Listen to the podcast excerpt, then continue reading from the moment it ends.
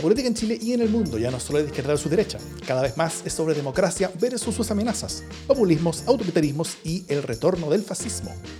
Las amenazas a la democracia crecen y tienen sus espacios y medios. La defensa, promoción y proyección de la democracia también merece los suyos. Ese es nuestro objetivo.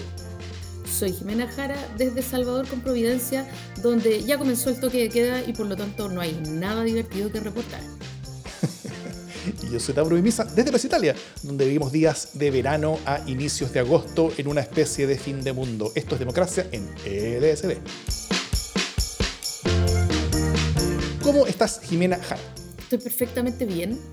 Eh, dos cosas quiero decir. La primera es, estamos grabando esto un martes 3 de agosto, día en que mi abuela habría cumplido 107 años, así que en mi corazón le dedico este programa y también todos los otros, o sea, todos los otros actos de este día. Pero además de eso, y salud por mi abuela, salud la abuela. que vivió, 100, vivió 104, fíjate, de estos 107 años que van desde su natalicio. Pero además de eso, eh, quiero, quiero polemizar, partir polemizando porque eh, esta cosa de que, de que el infierno es porque hay calentamiento global, yo creo que sí, que es muy terrible y altamente irregular que haya estas temperaturas en julio. Es probable que vayamos a arder todo en el infierno de enero. Pero mientras tanto, aprovechemos el solcito. O sea, esta cosa está nos mortificando por adelantado por el enero que vamos a tener. Bueno, sí, si nos vamos a morir en enero, por lo menos aprovechemos tomar sol en junio, en julio. Eso, perdón. No, en, Turquía hoy día hubo 52 grados en zonas de Turquía. O sea, imagínate. Pero aquí hubo 30, solo 30, gratos 30. No, no, no, no hubo 30. Hubo como, no sé, 25 llegaron a ver, por, por ahí. Pero bueno, y, todos los días estamos viendo que una hora de calor en medio de agosto, julio-agosto, lo cual es, es, un poquito perturbador, sobre todo porque para, para los que son inviernistas, yo no me declaro ningún estacionista, la verdad, pero, pero, pero, pero legítimamente hay inviernistas que, están, que, se están sintiendo robados. Para ellos va nuestro homenaje. Eh, partamos tal vez con un breve aviso de la casa. ¿ah? Estamos en un nuevo mes, eh, empezando agosto ya, y eso significa que se viene en los próximos días un nuevo LSD sin censura.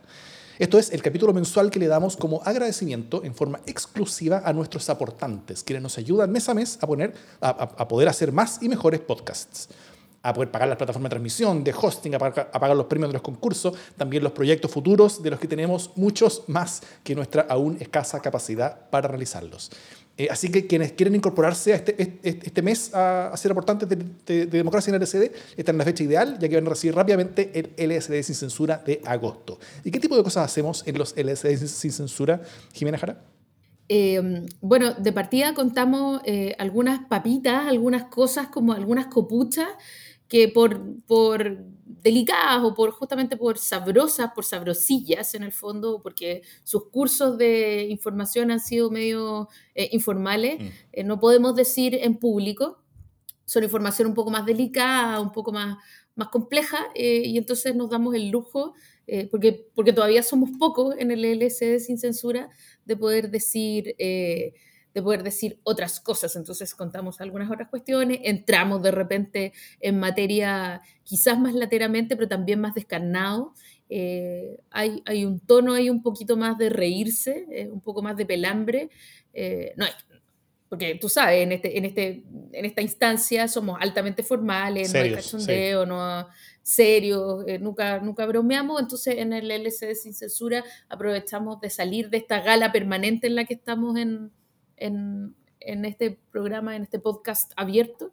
Y entonces lo que queremos decir es vale en la pena, así que tiéntense.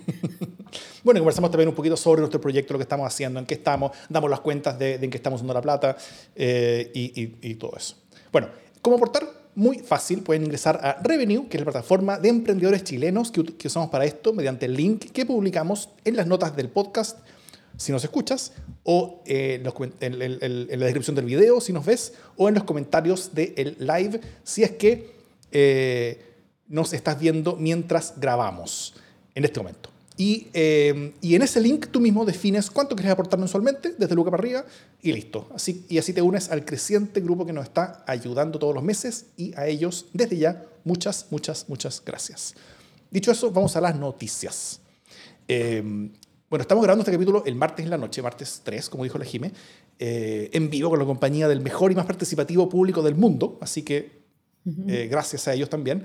Eh, ayer lunes partió ya afirme, yo diría, la campaña de la consulta ciudadana, ciudadana de unidad constituyente, que era como los que se habían quedado abajo de la micro eh, después de las primarias de hace algunas semanas atrás.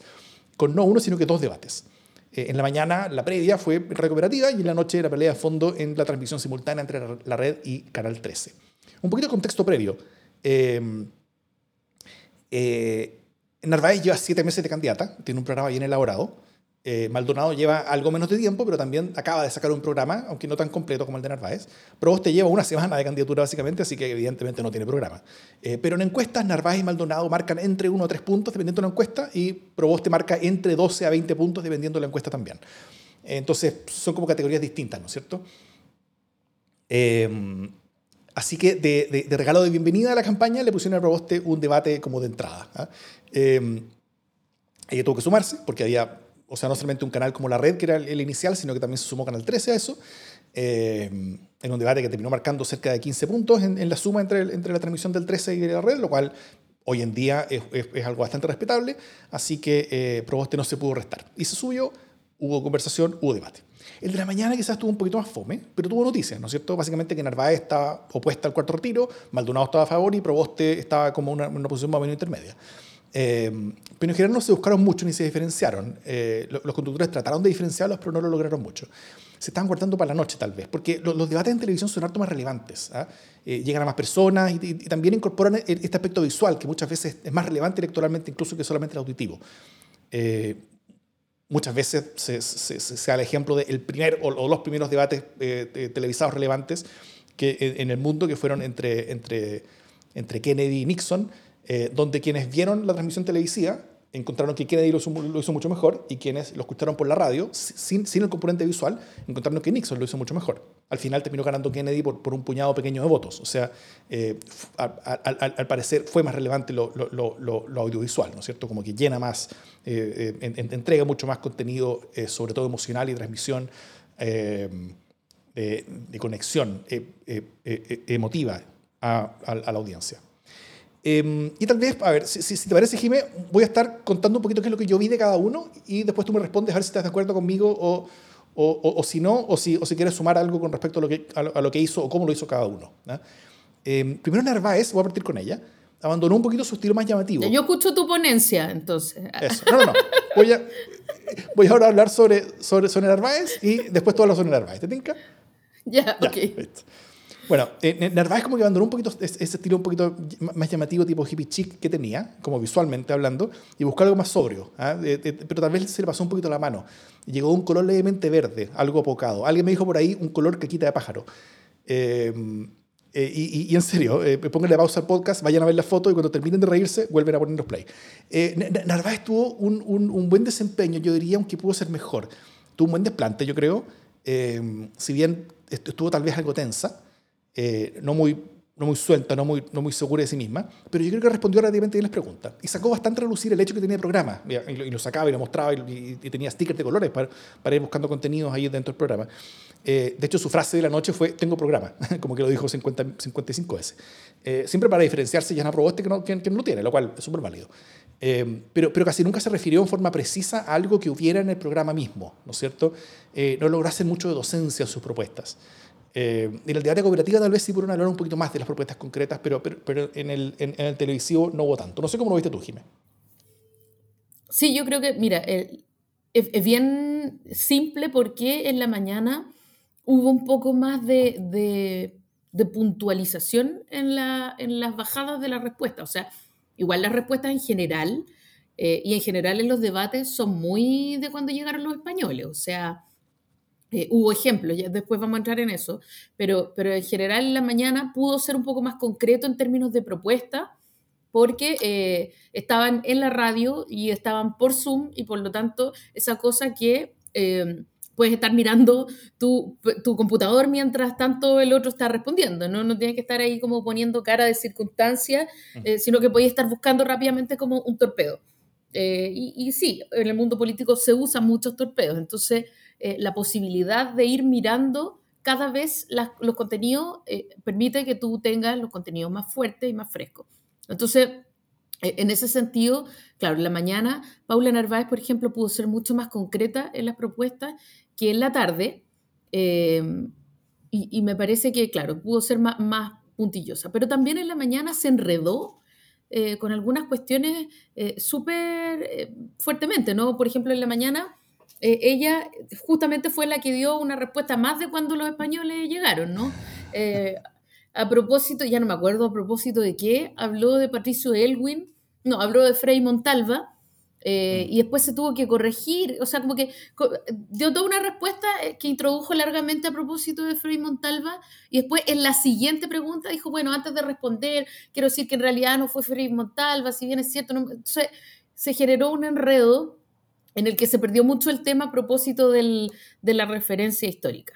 Eh, y eso para decir que muchas veces el contexto que se da es demasiado eh, extenso y eso le pasó no solo a Paula Narváez, le pasó también a Paula Narváez, pero no solo a ella, le pasó también a Proboste, pero no estamos hablando de Proboste. Eh, en fin, esa cosa como de, Mónica Gonzalear la, la alocución, ¿no? Pero en el fondo Mónica González tiene el beneficio que puede poner todo el contexto que quiera porque nadie la va a cortar, ¿cachai? Pero... Eh, pero, pero el resto sí. Entonces hay que tratar de ser un poquito más concreto y ahí anduvieron fallando las dos candidatas. Mm. Bueno, Carlos Maldonado llegó de Sport sin corbata, eh, yo creo que correcto en el look, eh, pero vez fue en desempeño más pobre. Eh, su, frase fue, estuve solo en el CERVEL. ¿ah? Él, repitió una, una, y otra vez esa, ese como, como momento fundacional de su candidatura, o de su propio entusiasmo con su candidatura al menos, de, del día en que nadie lo fue a ver en el CERVEL y, y que estuvo solo y que, y que fue como la fuente de los memes en todo Chile. Em, pero tanto lo repitió que, que, yo creo que se quedó más o menos en el meme, ¿ah? como que no logró separarse de, de, de, su, de ese personaje. Y, también lo que me llamó la atención es que fue tal vez más agresivo, interpelador con Jasna Proboste. Eh, esa, es, es, eso fue lo que él escogió para diferenciarse, el, el, el, el hablar lo más duro con ella. Y eso creo que tiene una cierta disonancia cognitiva, genera una disonancia cognitiva este personaje interpelador y duro con, con Yana Proboste con respecto al personaje buena ondi de, de, los videos que está lanzando por, por redes sociales. Eh, y eso creo que le puede costar, ¿no es cierto? Porque, porque cuando uno demuestra ser algo muy distinto que lo que se está vendiendo en, en, campaña, eh, al final uno pierde autenticidad, uno, uno, uno pierde confianza en el electorado y, y, y, y, por eso yo, yo creo que lo vi bastante, eh, bastante débil. No sé cómo lo viste tú.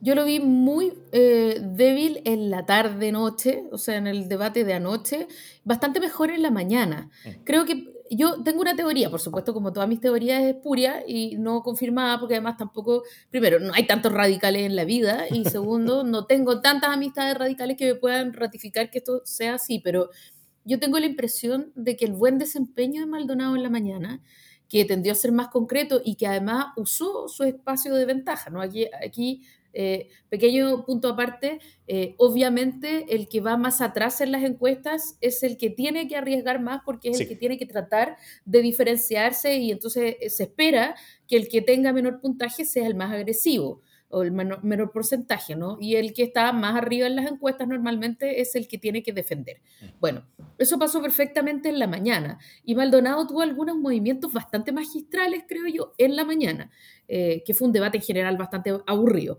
pero eh, en medio de esa planicie que fue el debate de la mañana, Maldonado, por ejemplo, se diferenció en materia de seguridad pública. Eh, y eso fue súper interesante, porque las respuestas como respecto de lo que pasó en, en las tardes, qué pasó con las pymes y todo eso, eh, las, las dos candidatas eh, se fueron como por la línea del, del, del tratar de conversar, del, del terminar con la violencia, pero vía respeto a los derechos humanos, en fin, se fueron como en esa respuesta y Carlos Maldonado dijo, sí, todo eso está muy bien, pero el orden público es el orden público y yo ahí soy partidario y soy muy firme. Entonces, más allá de que uno esté de acuerdo o no esté de acuerdo, él aprovecha el espacio que hay y se instala en ese espacio. Eh, y eso es una buena estrategia en general. Eh, a menos que, por supuesto, piense lo contrario, ¿no? Si, si fuera Hadwe y se instalara en ese espacio, obviamente es controversial, pero es Maldonado. Eh, y otra cosa que hizo muy interesante, me parece a mí, es que él termina el debate, este debate aburridísimo en el que no había casi contrapreguntas, en el que no se interpelaban directamente, en el que nunca hubo un, en el fondo un dime y directo, o sea, era todo muy, muy nice. Eh, y termina esto y, y, en su mensaje eh, Carlos Maldonado aprovecha de tirarle una, una, una patada en las canillas, eh, tanto al Partido Socialista como al Partido Demócrata Cristiano. Entonces dice coherencia, por favor estamos planteando un Chile nuevo, no sé qué, y hay que tener coherencia. Yo estuve ese día en el CERVEL. Lo sabemos. Claro, claro pero, pero fue la única vez que lo dijo en la mañana y no lo había hecho en todo este tiempo. Entonces tuvo mucha gracia y fue muy elegante porque no lo dijo en todo el debate y finalmente lo dice al final, ¿no? Entonces dice yo fue el único que estuvo en el CERVEL. Eh, qué distinto pudo haber sido esto y qué ganas habría tenido yo de que esta, eh, de que esta conversación hubiera estado ocurriendo antes del 18 de julio. Mm. Entonces, eso, que fue un muy buen cierre, mi teoría espuria, es que se lo aplaudieron como foca. Y que eh, le dijeron, pucha, lo hiciste increíble, Maldonado, estuviste súper bien en sacarlo del Seco, amigo, salió filete. seco, salió increíble, esa es la línea, y, y ¿qué le han dicho? Entonces, en la noche quedó como el, el hueón llorón, cuya, cuyo único gracia es que fue coherente y se quedó ahí porfiadamente cuando no había ni un poco de agua para esa piscina. Eh, entonces, ese nivel de, que ya se puso antipático, así como monotemático. Y en la tarde lo de haber dicho unas ocho veces en la noche. ¿Por qué digo en la tarde? Eh, quizás, quizás, porque trasnoché muchísimo. Eh, entonces, claro, como que me, me, pareció que estuvo muy mal y tampoco logró diferenciarse tan graciosamente. No, no, fueron muchas oportunidades perdidas y tampoco tenía buena performance en la tele, ¿no? Se veía un tipo bien aburrido. Eh, era un radical sin corbata, no, era no era Mandalorian, ¿me entendís? Que es como lo que él intenta encarnar, como bien dice Davor, en sus redes sociales. No era un tipo choro, divertido, rupturista.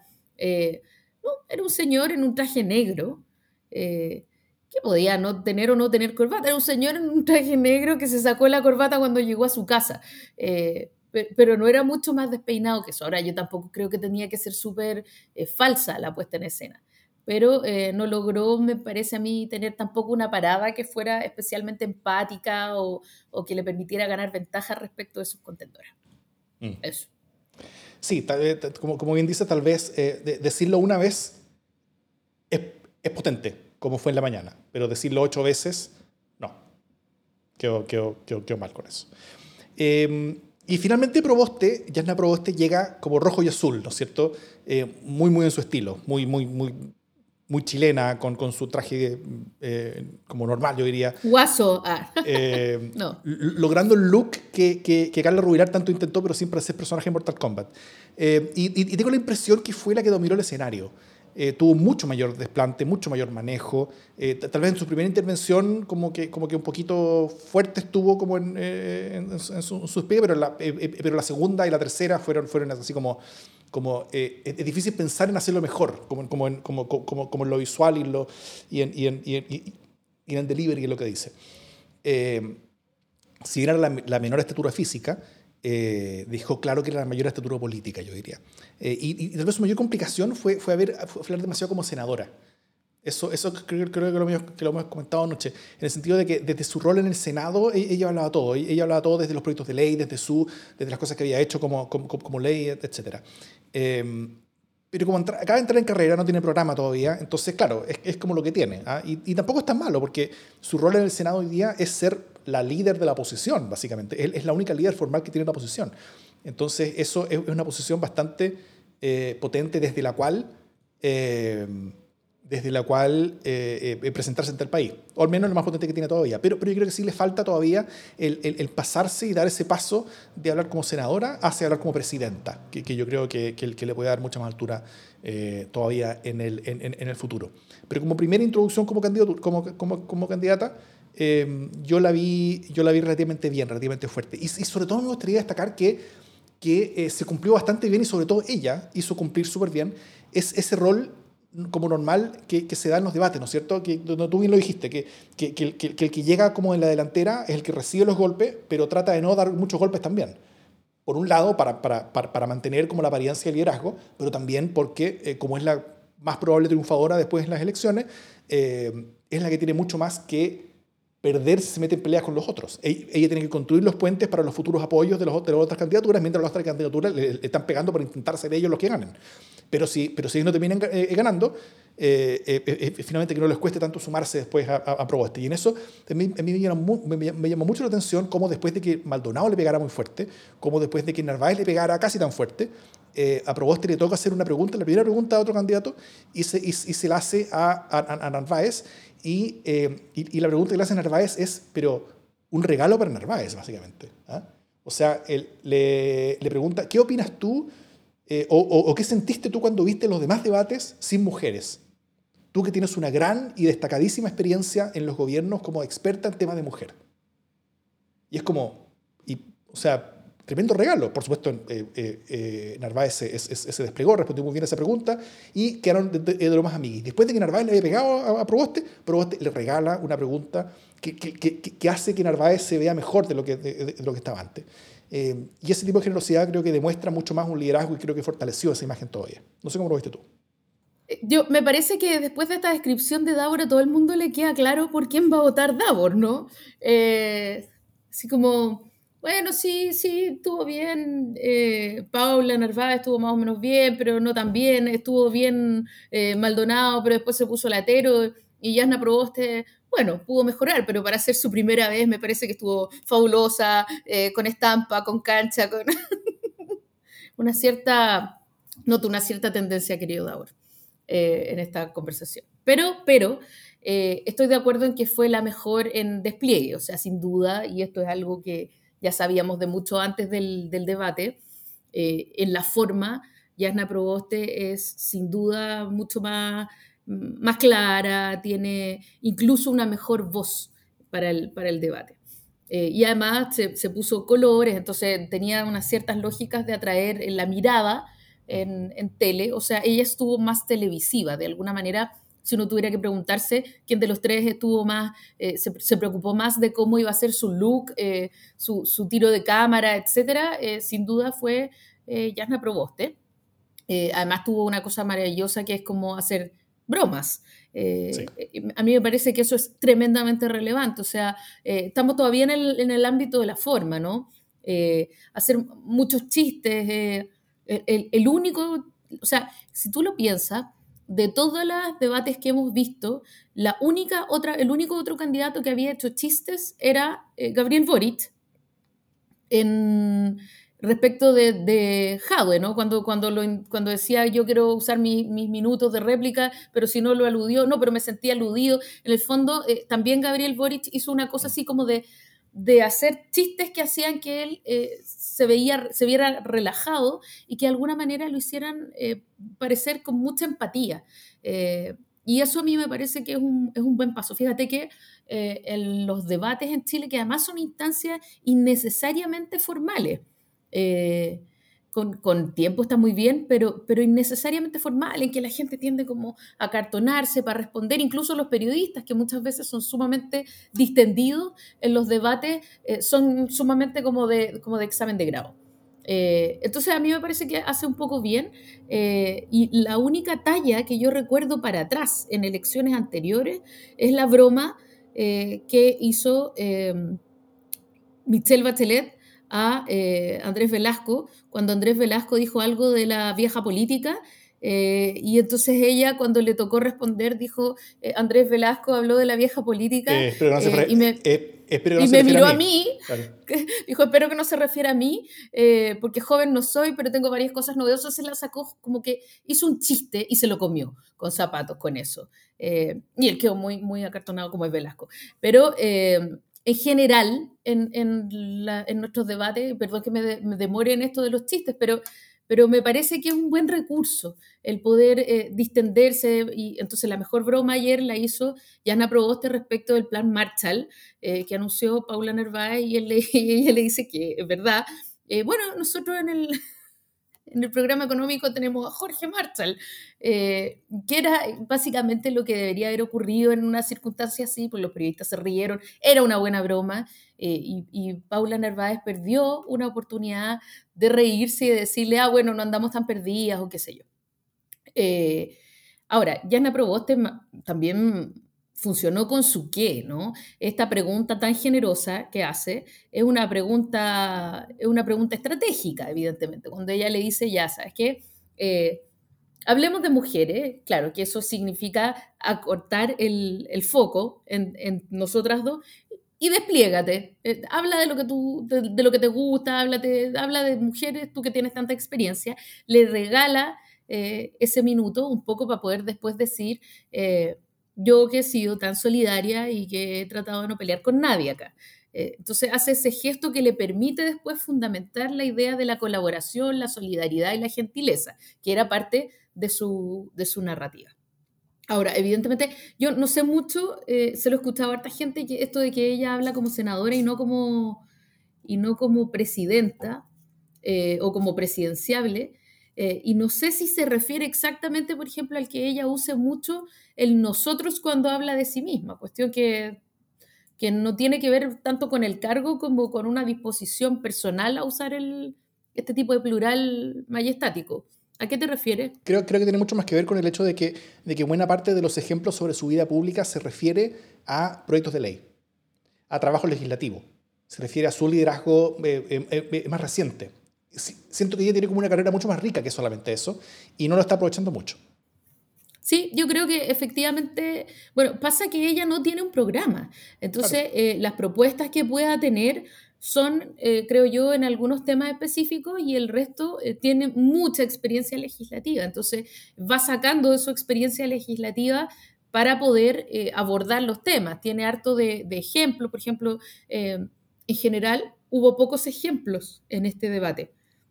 Que me parece una carencia fatal. O sea, eh, es súper es súper pobre hablar de, eh, de no sé cuántos puntos del PIB, de voy a hacer no sé qué, voy a hacer no sé cuántos, si no estamos poniendo el caso. Eh, no todo el mundo tiene la jerga de la política pública, no todo el mundo le queda, ah, entonces sí, cuando hablamos de, de, puntos porcentuales o de percentiles o de etcétera, ¿no? Del, lenguaje tan árido de las políticas públicas. Pablo Narváez no tuvo ninguna oportunidad, por ejemplo, en, en, en, poder usar alguno de los muchos stickers que tenía en su programa. Tú dices, no, no miró sus post-its. Pero de todas maneras yo creo que, que claro, ella eh, sí se nota, Paula Narváez, que tiene un programa, eh, no solo porque lo tiene, lo, lo muestra y lo mira, sino porque, porque hay propuestas ahí que están, que están este, eh, Davor está haciendo un gesto como, como de quien abraza el programa y dice My Precious, pero en el fondo, claro, hay un poco de eso de que ella tiene ciertas propuestas bastante claras y por supuesto ha tenido mucho más tiempo para procesarlas. Yasna Proboste es candidata hace una semana y aún si podría haber tomado la decisión en lo íntimo de su corazón hace un poco más de tiempo, ciertamente hace menos tiempo que el que han tenido los otros dos candidatos. Eh, entonces tiene que sacar de donde pueda y me parece a mí que la experiencia como en, la presidencia del Senado sin duda le ha dado eh, muchas posibilidades de ver distintos tipos de política pública en acción o en implementación o en decisión, ¿no? Entonces, sí, yo creo que ella habla mucho desde su mirada legislativa, pero no tiene otra posibilidad hoy día. Sí. Eh, y, como última cosa, eh, ¿cómo tú verías que este debate se compara con los otros debates que ya hemos visto? ¿No es cierto? Porque, primero, bueno, esto, es, una consulta, ciudadana.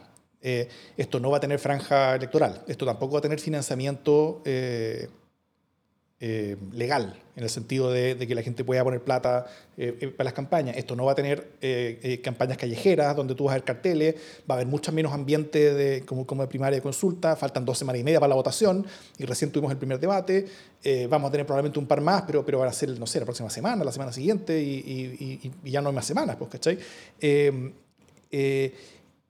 En ese contexto y, considerando lo, lo, distinto como de, como de los como de, como de las canchas en, las que compite cada, uno de estos grupos.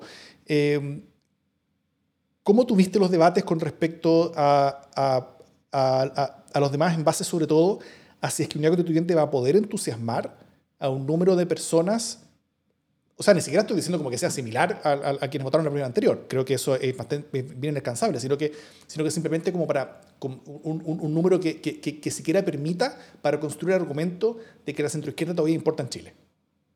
Y vamos a hablar algo de esto en el próximo capítulo, en la, próxima sección también, pero, pero, pero, no sé cómo es tu, eh, esa, esa, esa comparación.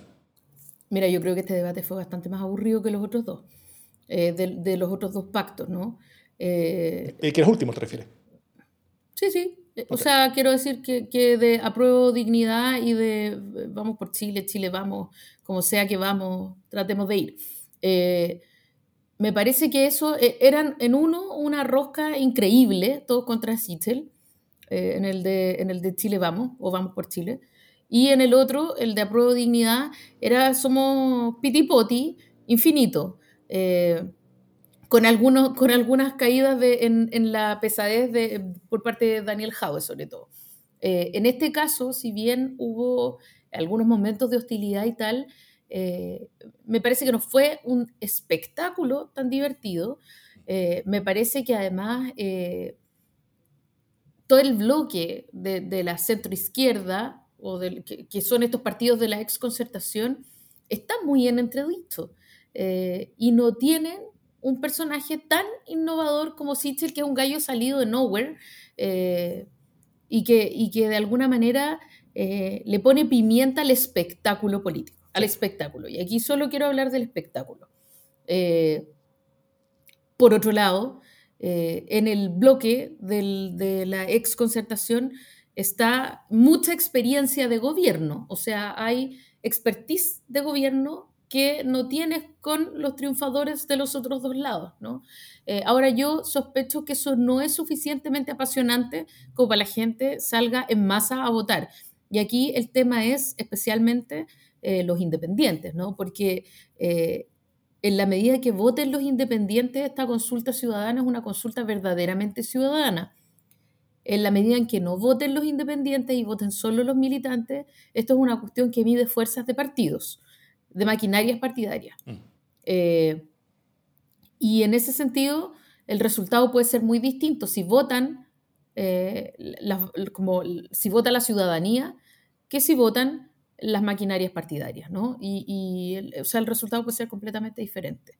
Eso es algo que a mí me preocupa, pero que no, más que preocuparme no puedo hacer mucho más y creo que efectivamente va a haber muy poca gente votando. Yo me atrevería a decir eso pero todos mis vaticinios han sido casi errados, así que es altamente probable que me equivoque. Siete millones de personas van a estar eh, eh, aglomerándose en, la, en, los livings de casas de señoras que van a ser los, lugares de votación.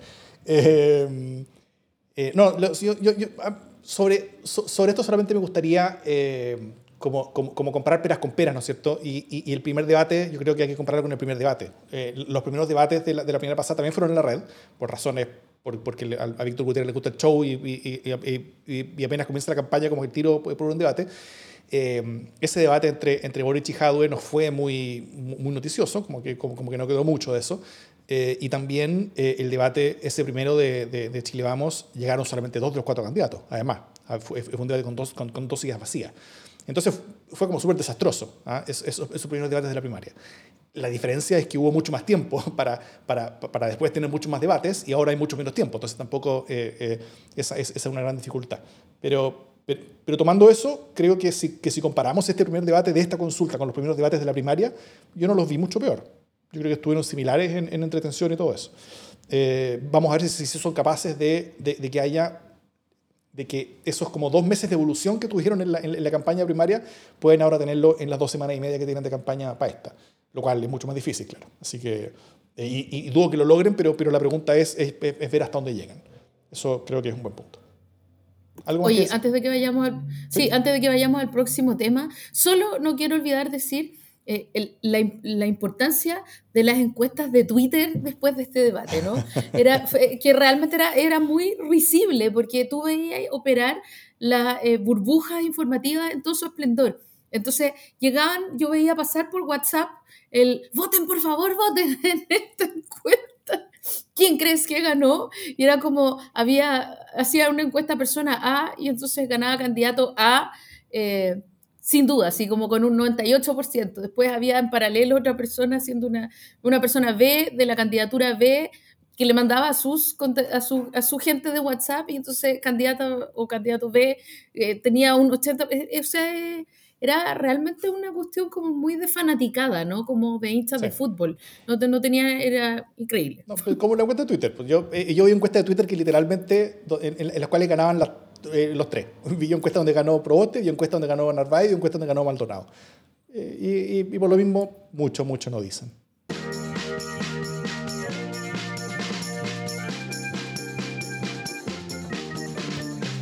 Bueno, y a propósito, después de los, de los debates, que son una buena instancia para ver cómo intentan instalarse o proyectarse cada una de las candidaturas, eh, nos parece, como siendo este, este podcast eh, un espacio privilegiado de comunicación política, porque a Davor le gustan los marcos de referencia, eh, es como es su, es su tema, eh, y, mi tema es la comunicación política y el relato.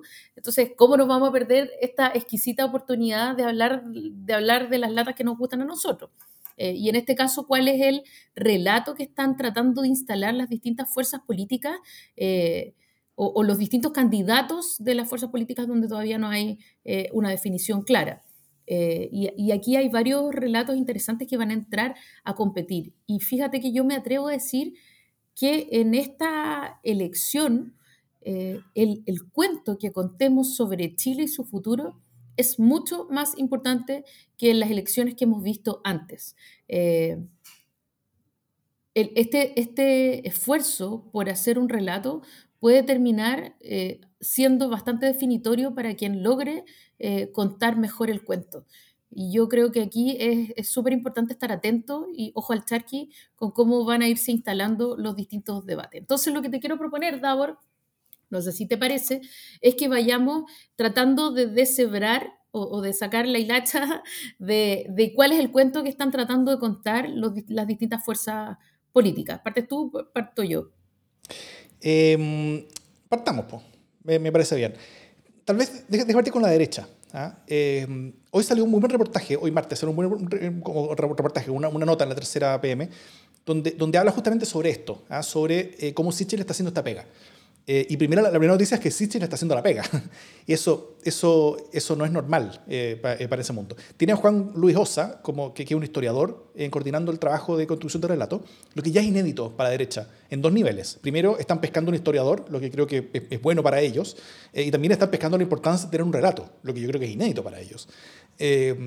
Eh, y, yo creo que nunca antes lo habían hecho. ¿ah? Eh, como que lo más pescaban al publicista hijo del amigo para los eslogans y para los colores de los logos. O sea, como que ese era el nivel de profundidad intelectual de, generalmente de, de, las campañas. Eh, y, y, en esa pega, en la conclusión del relato, están pensando en cómo hacerse poseedores del concepto de la reforma, según este, este esta nota de, de la tercera. Eh, en contraposición de, la, esta idea como del cambio radical o, de la revolución de, la izquierda. ¿ah? Y, básicamente eh, en ese paso intentando hacer innecesaria y relevante la presencia de la centroizquierda. Eh, y, y, en eso, a ver, déjame ver así como muy brevemente. Ah, y, y, y en esto hubo ya un apronte, que, que fue un texto que hizo el, el mismo OSA, titulado Una cultura reformista para el Chile del siglo XXI, donde, donde se plantea un poquito la importancia de reformar al país más que refundar. ¿ah? Además de detallar los males que aquejan a la clase media, muy rica para alcanzar los beneficios del Estado, pero muy pobre para tener mejor calidad de vida, dice el documento, y también que se propone recuperar y profundizar la, democracia representativa, un Estado moderno para la gente, desarrollo con justicia, territorial y mayor crecimiento económico y cuidado al medio ambiente. Eso, eso sería como el marco en general. ¿ah? Eh, hasta llega lo bueno para ellos, para, ese mundo, porque todo eso suena bien, como que es, algo muy, inteligente, van en busca eh, supuestamente de ese, de ese centro que, que, que, según ellos ha, ha, dejado vacío la centro izquierda. Eh, pero esto lo hacen con un grupo donde participan activamente Mariana Elwin, Silvia Izaguirre y Pablo Ortúzar. Eh, lo, que, lo que habla un poquito de cuál es esa idea de centro, ¿no es cierto? Esta, esta idea de centro como, como, como, como noventero, como entendiendo el centro eh, como la frontera o, el espacio que existe entre la democracia cristiana y, y, RN o, o, Yevópolis.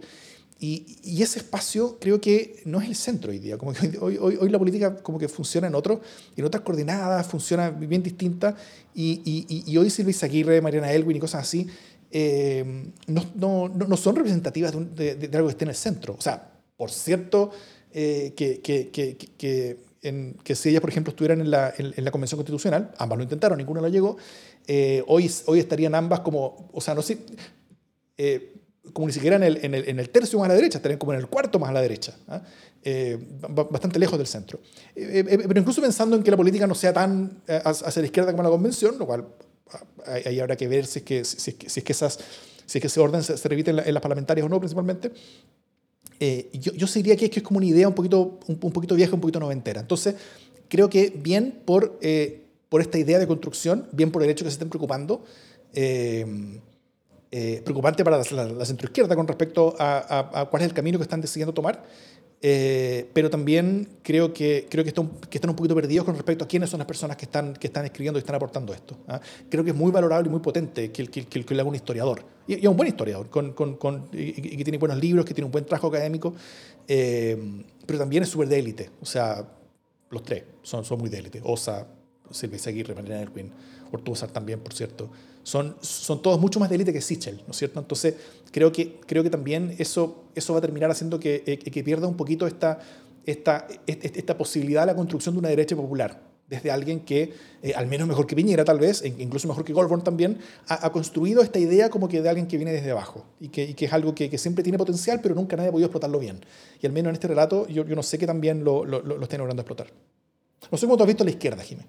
Sí, yo solo antes de entrar a la izquierda, Mm, respecto de la derecha y respecto de lo que está haciendo Sittel, es un ejercicio interesante y, es un ejercicio que, tiene eh, su, su, mérito en el sentido de que es el camino corto, ¿no? Presenta al, winner, es el relato del winner, es el relato de la reforma también, es el decir, con, con algunos ajustes aquí y allá, usted podría llegar a hacerlo por usted mismo. Eh, que es un relato bastante más seductor que eh, el relato de la izquierda y de la centroizquierda, y aquí entro en materia, eh, que es un relato de comunidad siempre. Es un relato en el que, y sobre todo en un momento como el actual, tú quieres mover un corpus completo de la sociedad, quieres hacer cambios estructurales. Para ponerlo en, términos súper claros, mientras Sichel dice comprenden en, en, la derecha que ha llegado el momento de ampliar el podio para que quepa más gente arriba, eh, o un poco más de gente, y esos son los cambios que quiere hacer. Eh, en, en, el, en, la izquierda y en la centro izquierda, la idea es eh, sacar el podio e intentar otro tipo de, de, comunidades. Y en ese sentido es un camino más largo siempre el de las izquierdas. ¿no? todos los estudios de relatos siempre han dicho que que las derechas son más exitosas en construir estos marcos de referencia, estos marcos mentales, eh, porque eh, apelan a cuestiones que son muy intuitivas, muy básicas y muy rápidas. Mm. Y ahí yo creo que eh, el relato que pueda construir la izquierda y la centroizquierda es súper relevante. Y ahí también me parece súper relevante la distinción entre la izquierda y la centroizquierda. Porque tú vas a tener un grupo de votantes dispuestos a votar por una fuerza de izquierda que garantice cambios eh, y cambios estructurales que te genere más confianza en cuanto al hecho de que no son los mismos de siempre, por ejemplo. Eh, y ese es un ámbito de votación súper fuerte, pero también necesitas una posibilidad para quienes quieren, eh, que tienen, tienen miedo de que la cosa se desbande, pero tampoco quieren darle el voto necesariamente a la derecha. Y ese es el espacio del, del centro hoy día y de la centro izquierda.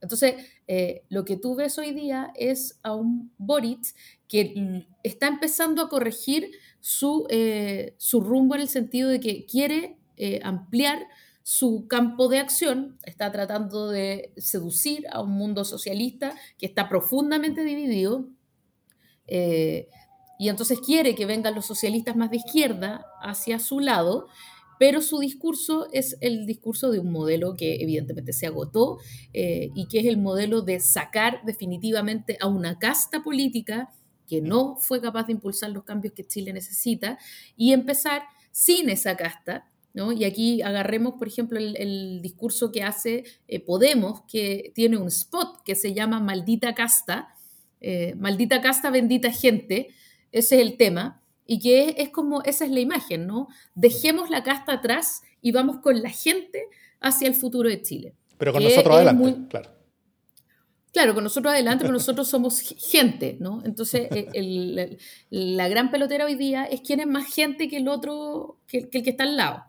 Eh, y entonces e, e, ese, ese, es el relato que ya probaron en Podemos, que le fue bastante bien en general, eh, y que hoy día, al, que hoy día está por un rato, pero por un rato por, también por el despliegue que tuvieron en Podemos. O sea, no porque no pudieran llegar, sino que la cuestión es que cuando llegaste ya tienes que cambiar los relatos y también la gestión.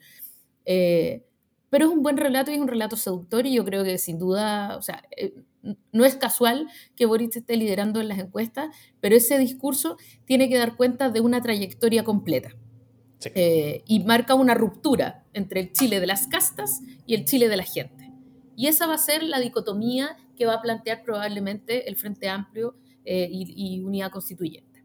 Si es que no, sigue dividiéndose, porque también está ese problema que cuando tú ves eh, la, puñalada o el fuego amigo, también te hace sentirte lejos de estas lógicas que, no parecen las lógicas de la gente, sino que parecen bastante lógicas de casta.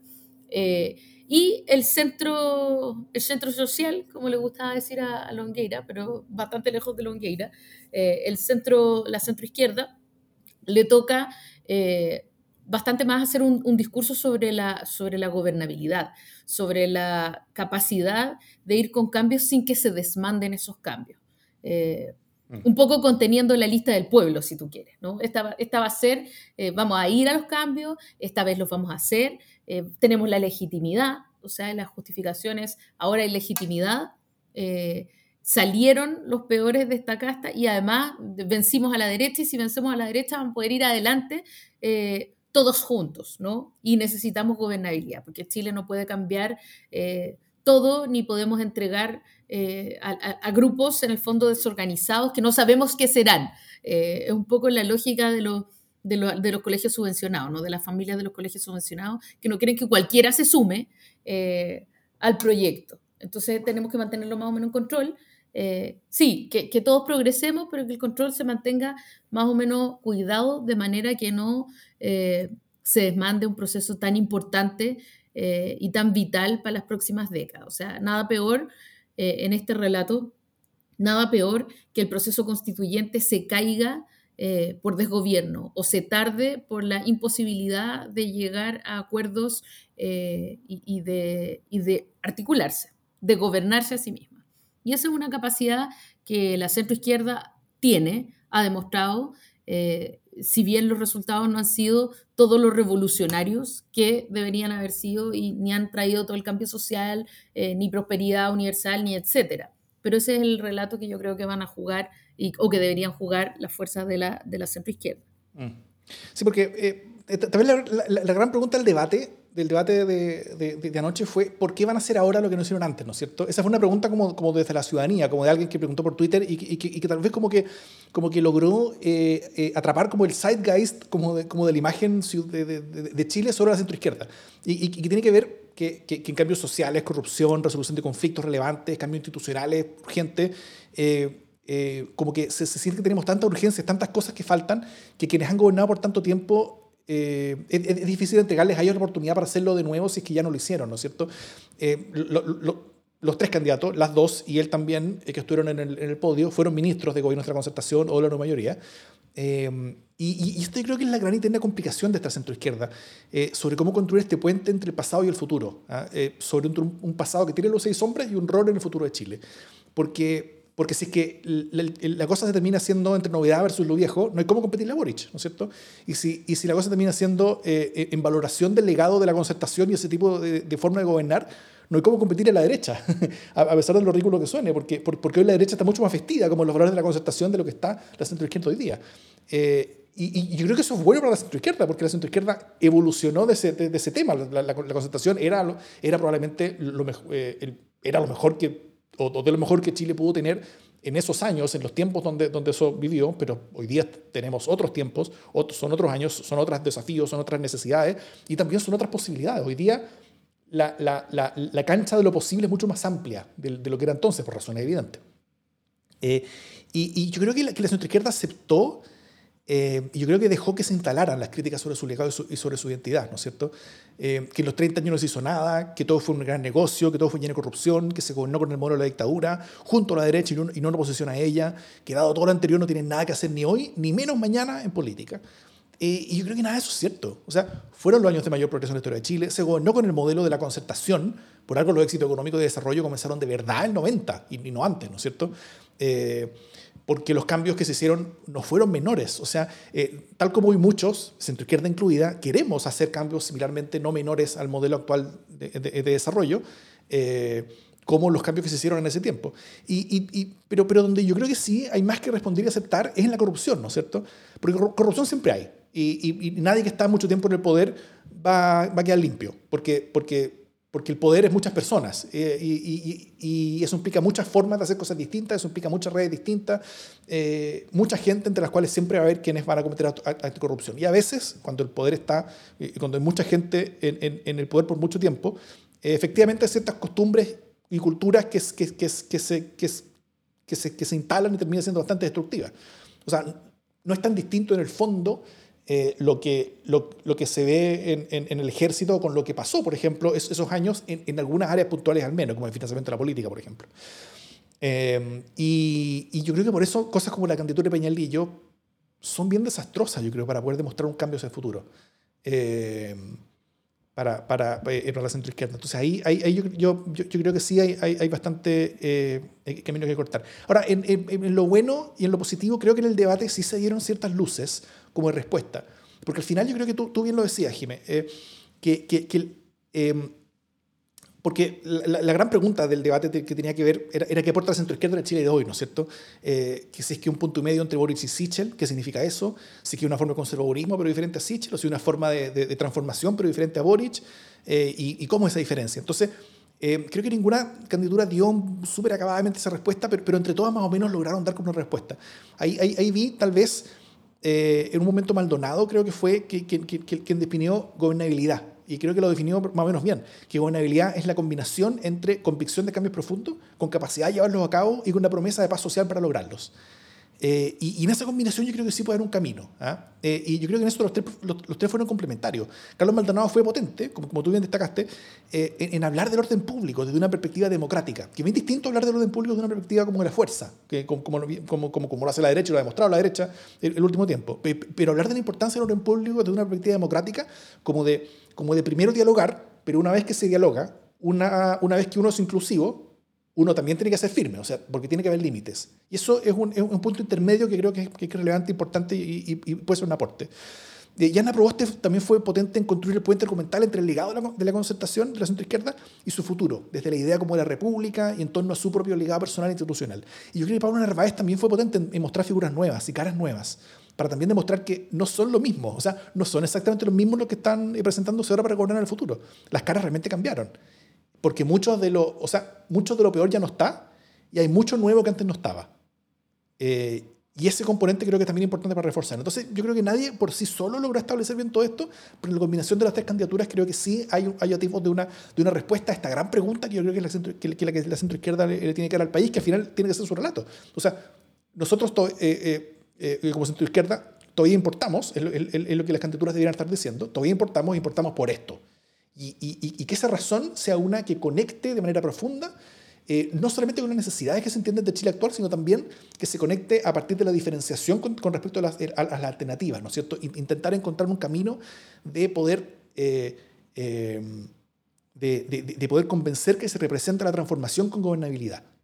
Y si uno, y si uno es capaz de, de, demostrar que uno es transformación y gobernabilidad, las dos cosas juntas, eh, y, y, creo que es muy fácil demostrar que uno es más gobernabilidad que la derecha. Eh, y creo que también hay, hay, hay, hay un buen y, y, sensato intento de, de, de, de, disputarle la transformación a la izquierda en el sentido de que la transformación si se hace en serio es más permanente. La transformación si se hace en serio queda.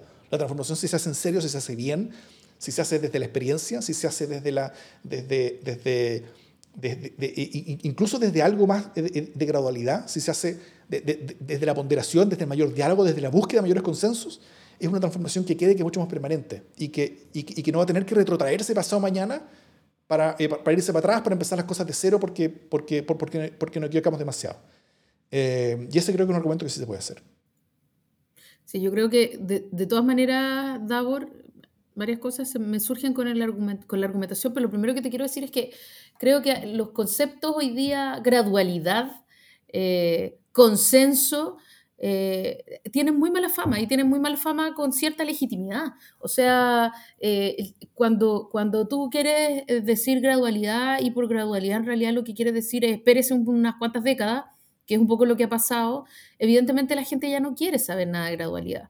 O sea, los gobernantes llegan a la moneda, así ha sido, del lado que sea. O sea, históricamente llegan a la moneda y dicen, ya, bueno, vamos a ir de a poquito, tengan paciencia. Entonces, eh, entendiendo que todos los cambios no son inmediatos, eh, en un momento posterior a la crisis social en que la gente está hasta hasta el pelo de que le hagan esperar eh, por cuestiones básicas como su vejez. o sea, ¿qué, más puedo esperar? Ya estoy viejo, ¿cachai? Lo próximo es morirme. Y entonces, conceptos como la gradualidad son conceptos que no son útiles en, en la creación de relato, creo yo, hoy día. aun cuando entendemos que la generación de acuerdos es más permanente, ¿no? Y aquí ya voy, a ser como los candidatos y me voy a ir al, a los españoles, me voy a ir a Frei Montalva, eh, igual que la candidata de mi partido. Entonces, eh, pero, pero Frei Montalva, por ejemplo, que fue un gobierno profundamente transformador, eh, fue un gobierno más de derecha, no cabe ninguna duda, que el gobierno de Salvador Allende y la Unidad Popular. y sin embargo, su capacidad de llevar adelante cambios tremendamente grandes, como por ejemplo la reforma agraria, que cambió la realidad, cambió la realidad de Chile, eh, sin, sin violencia, era un ejemplo. Y por supuesto era muy mal mirado también por, Estados Unidos, pero no tenía la excusa de la efervescencia social tan fuerte.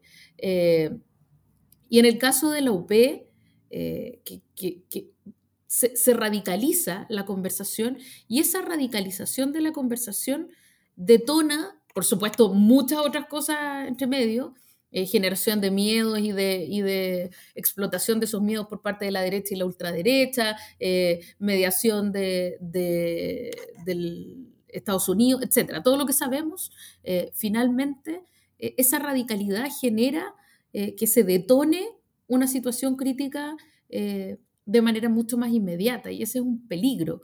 Eh, ¿Cuánto de cambio le puedes poner al sistema sin que ese sistema se desequilibre o empiece a generar eh, externalidades eh, tremendamente negativas? ¿no?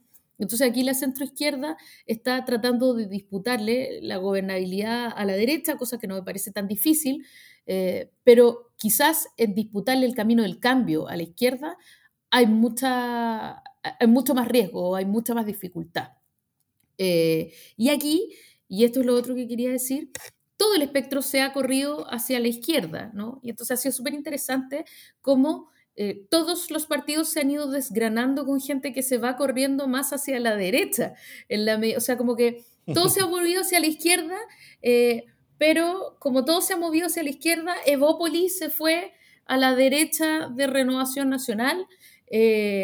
Nuevo Trato, y el, Nuevo Trato se salió de Revolución Democrática y se fue al eje concertación, si tú quieres, eh, y, están pasando muchas cosas que hacen que Mariana, Mariana Elwin eh, y otros tantos que siempre supimos que eran bastante momios, finalmente asumen esa momie ante el cambio de eje y se salen y se van a Evópolis, que es harta la distancia, eh, o quizás no tanta en sus corazones. Pero, pero entonces pasa que se mueve todo el eje y siempre los rezagados se van saltando hacia la derecha para poder tratar de volver a colocarse. Ya, dicho eso, creo que un camino, o sea, creo que la, la centroizquierda no tiene ninguna posibilidad a menos que eh, tome la difícil opción de dar por jubiladas a ciertas personas eh, y a ciertos liderazgos. Y esa es una decisión que no terminan de tomar. Eh, y, esa es una decisión dolorosa, es una decisión eh, compleja, es una decisión a veces injusta, eh, porque hay gente que de gran trayectoria y que ha hecho enormes, enormes esfuerzos, que, se ha entregado a la causa, que nadie puede decir que no tengan vocación de servicio, pero que igual se tienen que jubilar.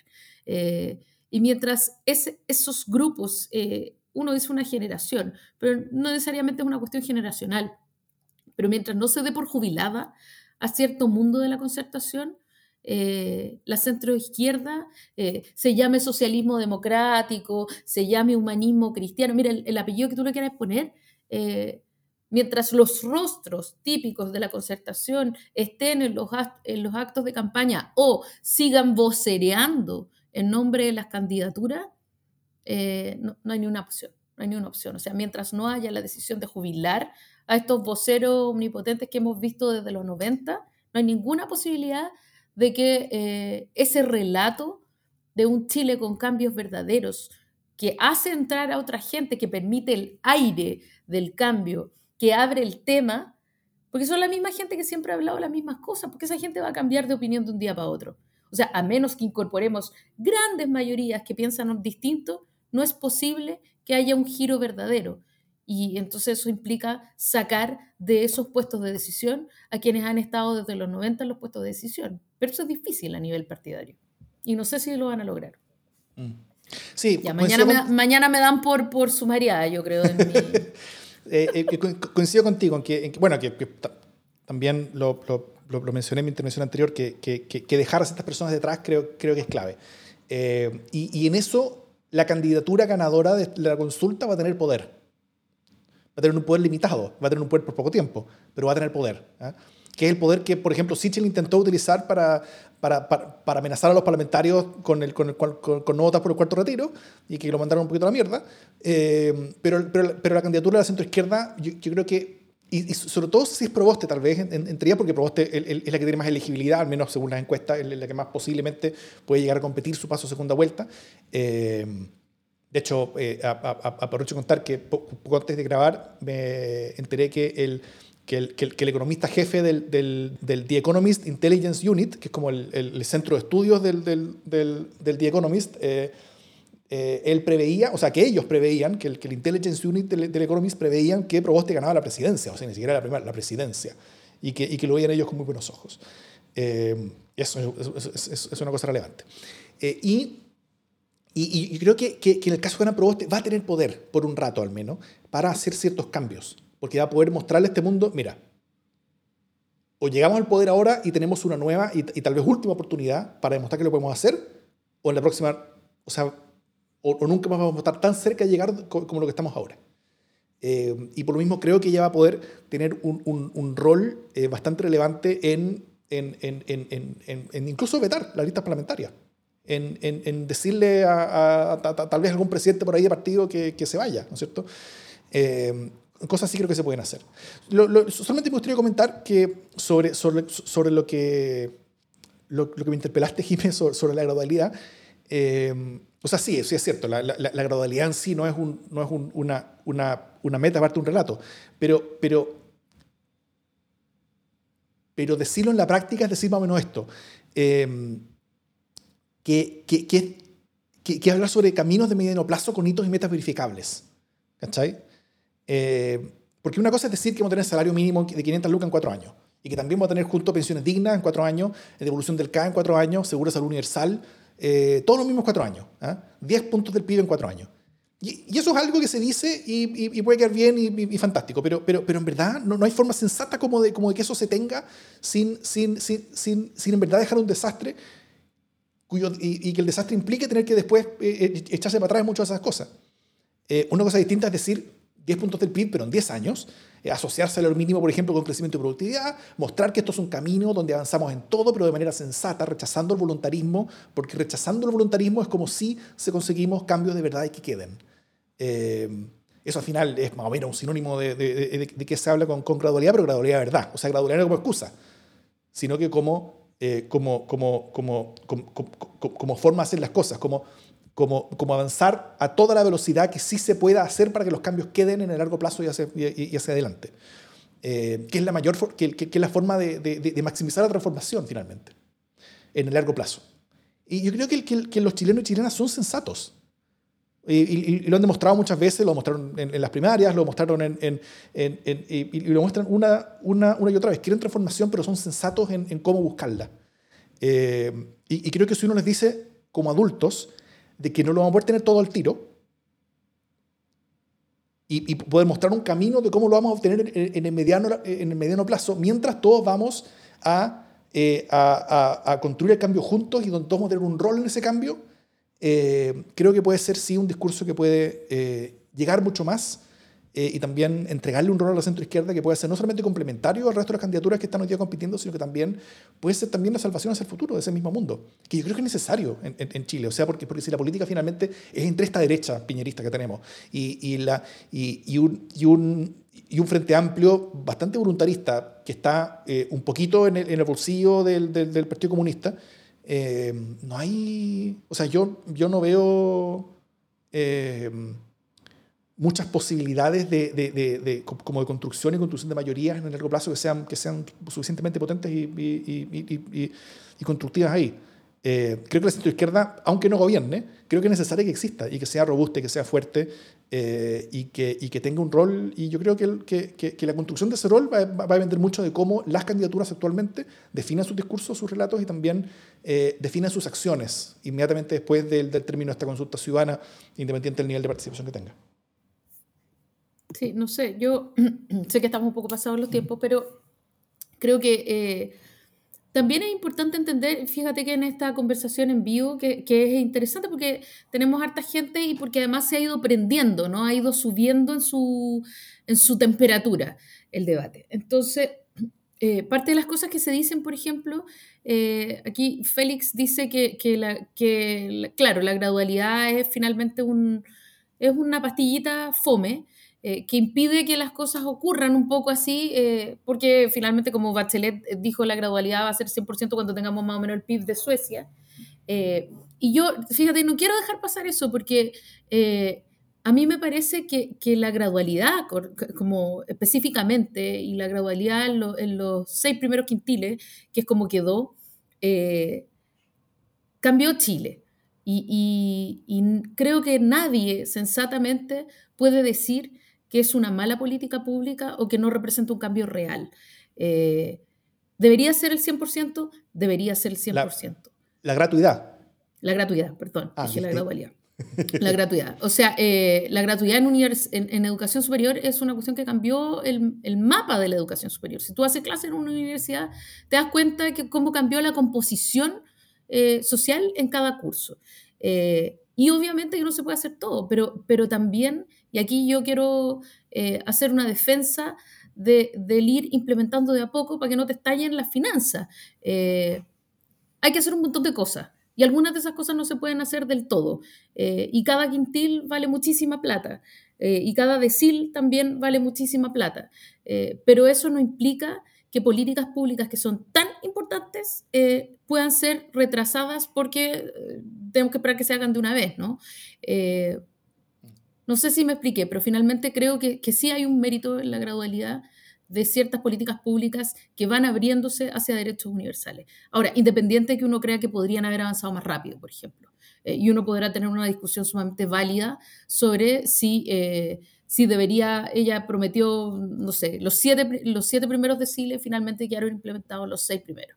Eh, ¿Deberían haber sido siete? Deberían haber sido ocho. Esa es una, una discusión súper interesante y cuánto de eso, por ejemplo, habría evitado eh, el, estallido social. Eh, ¿Debería haberse hecho además una reforma? Sí, toda esa discusión a mí me parece que es súper interesante. Pero es también pertinente preguntarse eh, hasta dónde te llega la billetera, porque, porque todo todo no se puede hacer eh, y tenéis que priorizar. Y si vais a juntar plata para comprarte al contado cada una de las cosas, a lo mejor no te va a alcanzar, ¿no? O sea, si vais a juntar plata para comprarte el superauto eh, de una vez, a lo mejor no, no, no te va a alcanzar. Eh, y, y, sí, hay, hay una diferencia, como nos hacen notar, entre hacer las cosas por pasos y usarlo como excusa para no hacer nada. A mí me parece que efectivamente es así y esa es, un, es una herida que tiene eh, y una deuda que tiene el mundo de la concertación con, eh, con la gente por haber hecho esperar demasiado eh, cuestiones que debieron haber ocurrido sí o sí.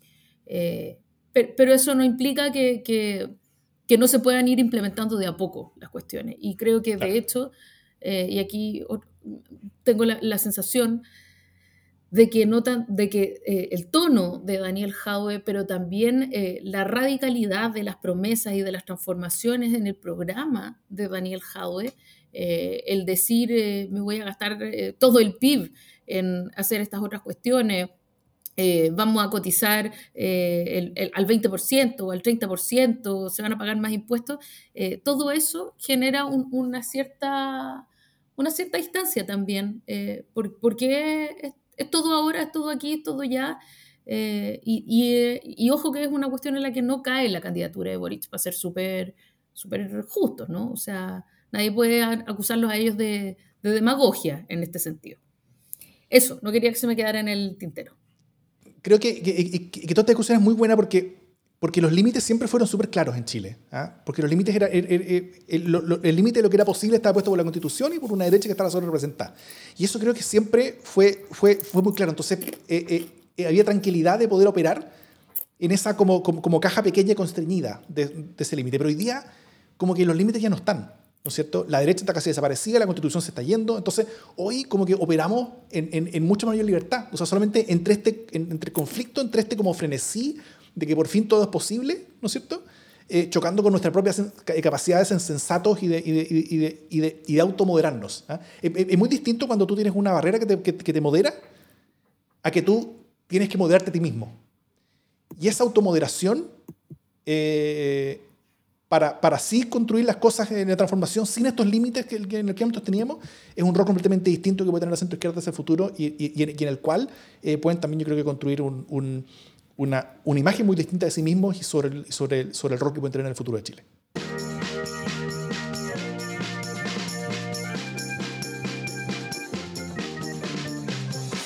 Las buenas noticias. ¿Qué buena noticia tienes, Jimena Jara? Mi buena noticia es que por fin eh, se va a votar o se sigue votando, está avanzando a, paso firme en su tramitación el Código de Aguas.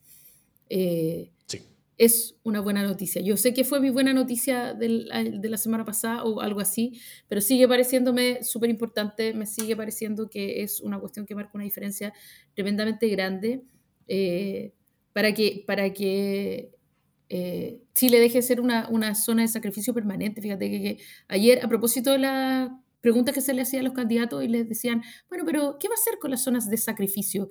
Eh, y, efectivamente lo que pasa es que una zona de sacrificio es un eufemismo para no decir que está sacrificando a las poblaciones de esa zona.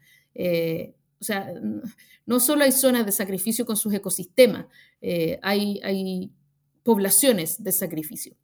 Eh, y el agua es, es, el primer sacrificio que se le pide a la gente cuando tú tenías al frente hermosos campos de palta y tú estás lavándote en una palangana o, o, recibiendo agua en un camión aljibe que eh, si tuviera un, terremoto o se demora, quedaste desabastecido. Y eso a mí me parece que el, decir eh, de quién debería ser el agua primero, eh, de quién debería ser segundo y después cómo se van cubriendo las distintas actividades económicas es un avance que ha costado demasiado en Chile porque, bueno, como todos los avances, exigen a veces quórum demasiado alto o hay una discusión enconada.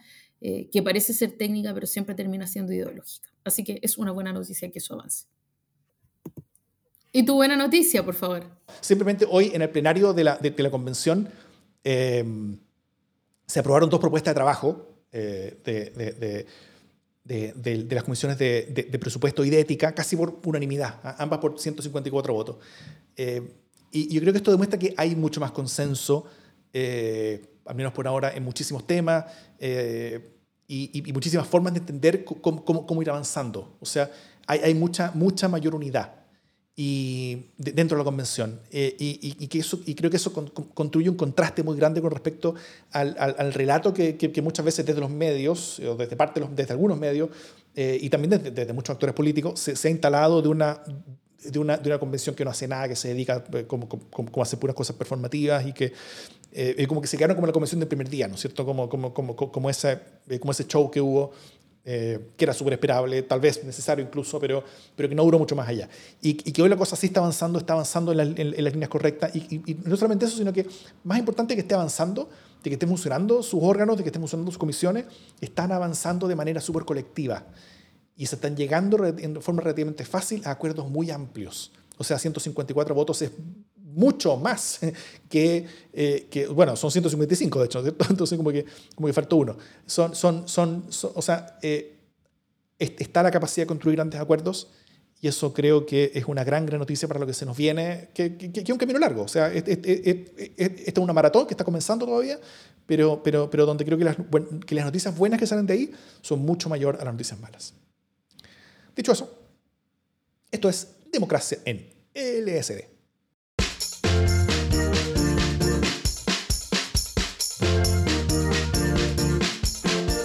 Y eso fue programa de larga duración. Un long play. Pero merece. Un long play. Sí, está muy bien, tenía que ser. Además que uno se pone a hablar de comunicación política y ya no lo para nadie. ¿Para qué me invitan si saben cómo me pongo? Así es.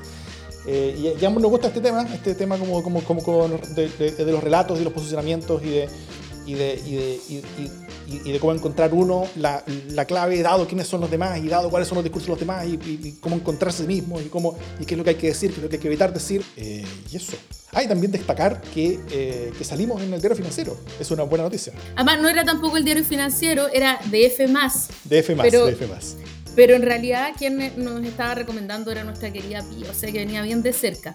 Cosa que no supe porque solo vi el, el, recorte y después caché que eran las recomendaciones de la Pía Mundaca y en realidad de F más le importábamos nada, pero a Pía Mundaca le importamos mucho, cosa que agradecemos.